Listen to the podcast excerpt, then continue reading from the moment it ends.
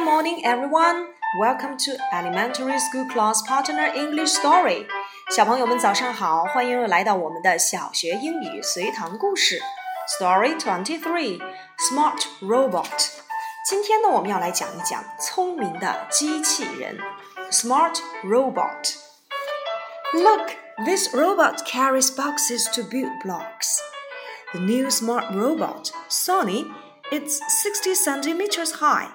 It weighs 7.5 kilograms. It has a camera eye on its head. It can recognize colors and human faces. 瞧，这个机器人在搬盒子、搭积木呢。Look, this robot carries boxes to build blocks.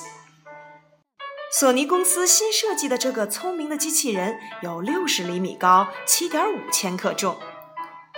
This new smart robot Sony is 60 centimeters high. It weighs 7.5 kilograms. 它额头上有一只相机眼睛，能够辨认颜色和人脸。It has a camera eye on its head. It can recognize colors and human faces. 聪明的机器人。Look, this robot carries boxes to build blocks. The new smart robot Sony is 60 centimeters high. It weighs 7.5 kilograms. It has a camera eye on its head. It can recognize colors and human faces. Questions Number 1. Is the smart robot 60 centimeters high? 请问这个聪明的机器人是有六十厘米高吗？Number two, how much does the robot weigh? 请问这个机器人重多少？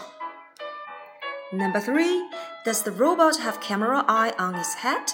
请问这个机器人它的头上是不是有一只相机眼睛呢？That's all for today. Bye bye.